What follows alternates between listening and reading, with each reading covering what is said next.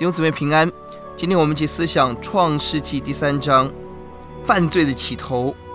这一章让我们看到人类历史中人类的第一次的犯罪。蛇如何引诱人，而人为何会堕落呢？蛇引诱的方式有三个。第一个，在第一节，蛇挑战上帝的话语，神岂是真说？第四节，蛇想办法挑战上帝的良善，其实。神不让你吃，是因为神害怕你跟他一样，并且第五节，蛇诱惑人的骄傲，而人为什么会堕落呢？第二节我们看到，当人跟撒旦对话的时候，就是堕落的起点。不但如此，人在上帝的话语第三节开始增添，开始有自己的意见的时候，就开始堕落。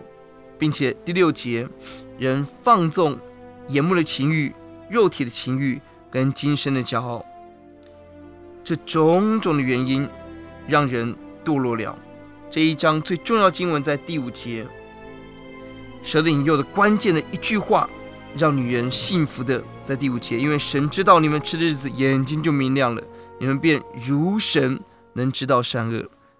亲爱的弟兄姊妹，我们生命最大的问题就是我们要如神，我们拒绝神的善、神的非的标准，而我们用自己善恶为标准。今天看到许多的任意妄为，许多的骄傲抵挡，都是如神两个字。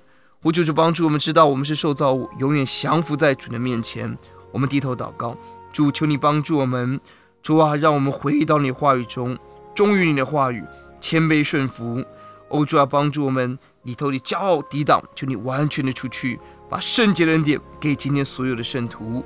听我们的祷告，奉耶稣的名，阿门。